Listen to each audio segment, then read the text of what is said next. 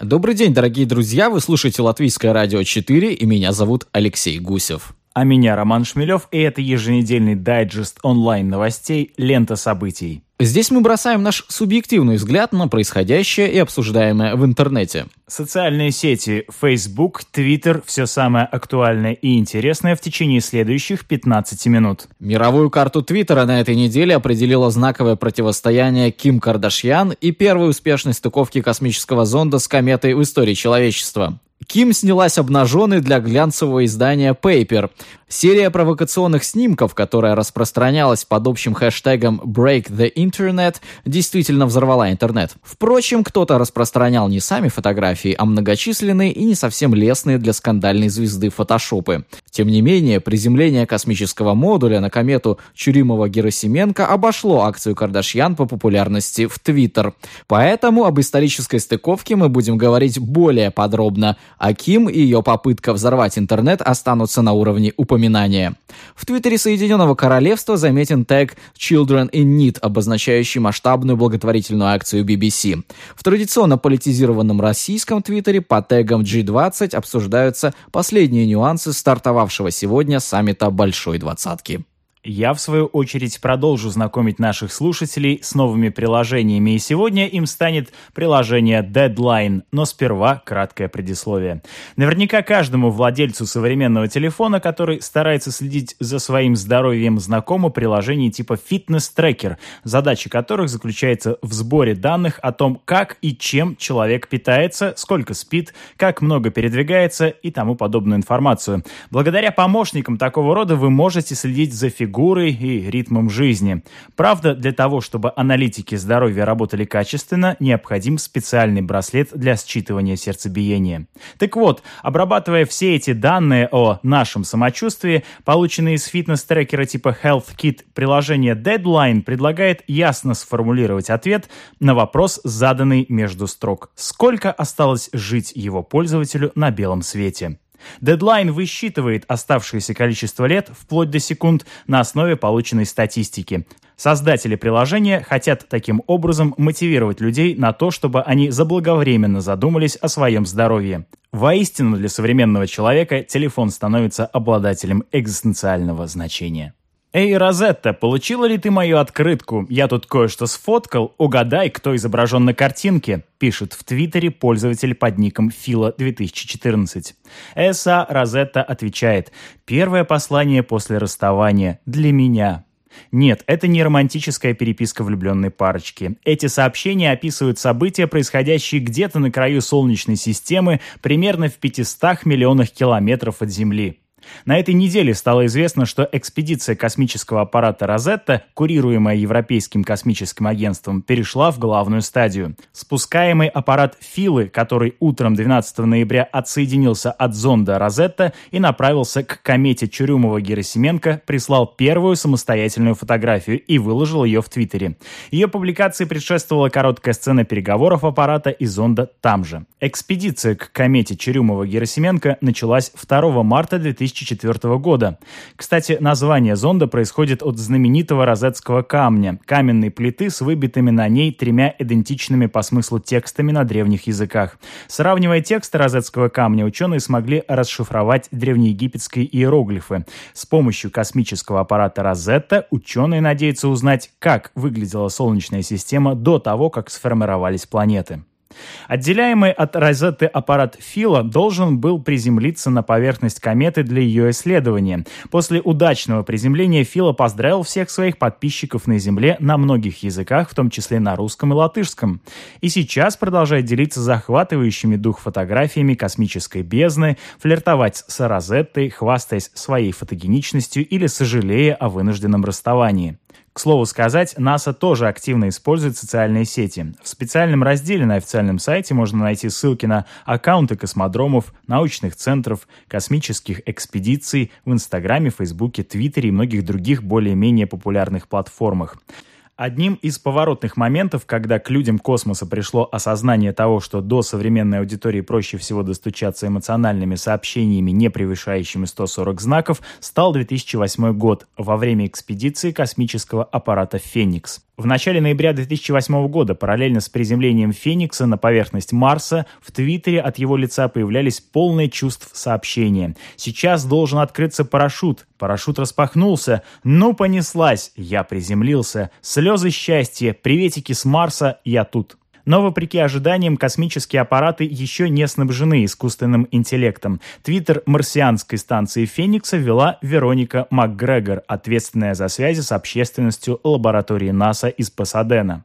Сообщение написано от первого лица, будто бы их шлет своим друзьям и фанатам «Звезда». Пожалуй, впервые эти слова стоит воспринимать буквально. В течение недели число подписчиков пользователя Марс Феникс увеличилось втрое, что обеспечило блогу 30 на тот момент место среди самых популярных твиттер-аккаунтов в мире. Говоря об особенностях языка, которым ведутся подобные блоги, стоит отметить, что впервые о технических операциях сообщается человеческим языком. Например, о подготовке оборудования к посадке Фила сообщил твитом «Наконец-то потяну ноги после 10 лет бездействия».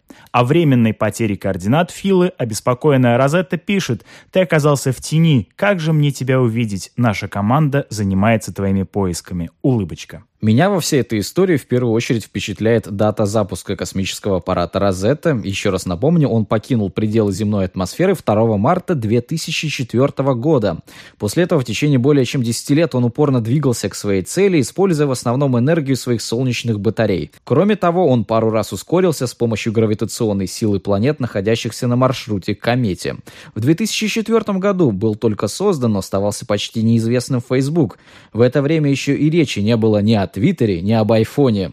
Техническое оснащение зонда, высадившегося на комету, также вряд ли удовлетворит взыскательных обладателей современных смартфонов. Так на нем имеется очень крутая по меркам прошедших времен, но абсолютно устаревшая камера с разрешением в 1 мегапиксель. Замечу, сейчас эти мегапиксели спокойно могут быть представлены двузначными цифрами. В общем, очевидно, что историческое достижение человечества оказалось подкреплено технологиями уже ушедшего вчера вчерашнего дня. Зонд, высадившийся на темную поверхность кометы Чурюмова-Герасименко, не принадлежит нашему времени. Он является артефактом прошлого. Времен, может быть, не столь отдаленных, но навсегда ушедших от нас. Тогда социальные сети еще не завладели почти всем виртуальным пространством, мобильные телефоны использовали в основном для звонков, жизнь была проще, а интернет романтичней. В этом смысле твиттер космических скитальцев прочитывается как довольно комичная медиа, хотя бы потому, что он принадлежит пользователям, которые на момент его открытия находились так далеко от планеты Земля, как никто другой. Современное общество, пусть с оживлением и интересом обсуждающее стыковку с кометой, никакого отношения к этому достижению не имеет. На неком смысловом уровне это, как и полет на Луну, заслуга наших предков, которые еще не утратили возможность мечтать о далеких вояжах и освоении бесконечного космического пространства, вместо того, чтобы удариться в микрокосмос лайков, шеров и перепостов. Как выяснилось, выясняется, технологий, которые мы используем, хватает для исследования окружающей нас Вселенной с головой. Но мы, как было точно подмечено в расхожем выражении, используем все улучшающиеся технические новшества в основном для фотографирования собственных обедов с последующим отсчетом в Инстаграме. Теперь в соцсетях живут и космические аппараты, и думается, что их виртуальное путешествие в смысле общественной значимости куда как важнее, чем физическое преодоление тысяч километров на пути к поставленной цели. На этой неделе мы снова получили шанс задуматься о том, что функциональные возможности Фейсбука заметно ограничены. Журналист «Дождя» Петр Ревзин обнаружил в своем профиле в социальной сети кнопку «Мне не нравится». Своим открытием он поспешил поделиться с друзьями, выложив соответствующий скриншот. Кнопка «Мне не нравится» оказалась доступна в комментариях, где она располагается рядом с привычной кнопкой «Мне нравится» справа от нее. По всей видимости, журналист пошутил или что-то напутал, а возможно запечатлел момент некого системного сбоя. Как выяснилось, новую функцию никто не вводил и вводить не собирается. Однако пост вызвал бурную дискуссию на пространствах социальной сети. Многие пользователи требовали, чтобы и у них появилась возможность негативно отметить какой-либо материал. Кто-то настаивал на том, что такой кнопки кнопки нам, ну, очень не хватает. Другие же резонно отмечали, что мы вряд ли когда-нибудь дождемся появления антипода лайка, ведь соцсети просто невыгодно вводить эту функцию. Кстати, кнопка лайк появилась на Фейсбуке не сразу, а лишь в 2009 году. В одном из своих недавних интервью изобретатель кнопки Брэд Тейлор отметил, что ждать возможности поставить «мне не нравится» нам не следует. Создание такой кнопки обсуждали неоднократно, однако неприятные последствия и для пользователей, и для социальной сети слишком велики, чтобы добавить нечто подобное. По мнению Тейлора, появление «дизлайк» спровоцирует негативное отношение к Facebook, поскольку кнопку могут использовать для сведения личных счетов или обычного хулиганства. В общем, деструктивная энергия отрицания явно никак не приживется в условиях интернет-рынка. Думаю, всем должны нравиться все. I think everybody should like everybody. Сегодня знаменитая фраза Энди Уорхола приобретает особое значение. Кнопка like многофункциональна. В ее существовании заинтересованы три субъекта, из которых менее всего тот, кто ее нажимает. Что вас побуждает отметить новое сообщение как понравившееся? Желание солидаризоваться с другом, амбиции интернет-первопроходца и стремление быть первым среди своих друзей, кто залайкал тот или иной контент – для пользователя, чей пост вы отметили, лайк превращается в капитал. У девушки, чью фотографию залайкали 150 пользователей, повышаются социальные амбиции. У фирмы за счет узнаваемости ее реальная стоимость. Но более всего в ваших лайках заинтересован сам Facebook. Ведь это новая модель распространения вирусной рекламы. Благодаря анализу того, что именно вы отмечаете, сеть настраивает свои алгоритмы распространения информации и решает, что вам показать в ленте впредь. Один отчаянный журналист по имени Мэтью Хонан провел над самим собой эксперимент. Он лайкал все подряд в течение 48 часов, больше просто не выдержал. Он решился на эксперимент в надежде понять, как себя будет вести лента новостей его профиля и к чему это все приведет. Цитата. «Моя лента преобразилась за поразительно короткое время. После того, как я всего час лайкал все подряд, в моей ленте почти не осталось ни одного живого существа. Ее заполнили бренды и коммуникации с брендами, а не люди со своим живым общением». Конец цитаты. Предположу, что на основе лайков талантливый психоаналитик смог бы виртуально диагностировать своего пациента, а рекламщик уже зарабатывает значительные деньги. Очень важная особенность лайка заключается еще и в том, что она прикручена сейчас к любому сайту, сайту. Лайк выделяет Facebook среди своих конкурентов. Кто-нибудь слышал про кнопку Google плюс один, аналог лайка? То-то и оно. В области социального Google пока не удалось и близко приблизиться к тому влиянию, которым обладает Facebook. А теперь представим, что появится кнопка дизлайк. Нарушится двоичная система, построенная на двух модусах – положительном, когда ставите лайк, и нейтральном, когда вы игнорируете и не отмечаете пост лайком. Дизлайк сложно контролировать и невозможно капитализировать. В этом я вижу первичную причину того, что такая кнопка не появится в Фейсбуке. В данном контексте любопытно рассмотреть смежный случай сайта для видеофайлов, всем хорошо известный нам YouTube. Там есть возможность как ставить зеленые пальцы вверх ради поощрения понравившегося материала, так и красные пальцы вниз для выражения полнейшего неодобрения смыслового и визуального содержания видео. Казалось бы, вот она, отсутствующая в Фейсбуке дихотомия возможностей, но это лишь кажущееся различие. Для алгоритма сайта, отслеживающего реакцию пользователя на видео, совершенно не важно, какой именно палец он под ним поставил. Важен лишь сам факт нажатия на кнопку кнопку. Если он произошел, то это означает, что пользователь поспособствовал продвижению контента, желал он того или нет. В общем, Facebook тут выглядит даже честнее. Он хотя бы не создает иллюзию того, что у нас есть выбор, как реагировать на материал. На самом деле, любая наша реакция, пусть даже и негативная, всегда идет на депозит представленной информации. Видимо, это некий неписанный закон современной мировой паутины. Стэнфордский университет решил реанимировать уцелевшие первые в истории интернета сайты. В частности, был восстановлен первый американский сайт, созданный при том же Стэнфордском университете. Сейчас главная страница представляет собой всего пять строк текста с гиперссылками, по которым можно было бы узнать телефоны сотрудников университета и выполнить поиск по базе электронных публикаций. Реализаторы проекта поставили перед собой трудоемкую задачу – воскресить оригинальные версии веб-страниц с 91 по 99 годы. Современному пользователю ранние сайты, вероятно, будут резать глаз своим примитивным примитивным видом. Однако необходимость такого проекта очевидна. Перед современной археологией и антропологией стоит задача осмысления одной из основных технологий хранения и распространения человеческого знания. Я имею в виду интернет в его диахроническом и синхроническом аспекте. Проект стэнфордских ученых становится такой попыткой восстановления интернета, которая помогло бы понять историческое развитие глобальной сети. Правда, возникает вопрос, возможно ли будет подходить к проекту Стэнфорда с синхронической точки зрения.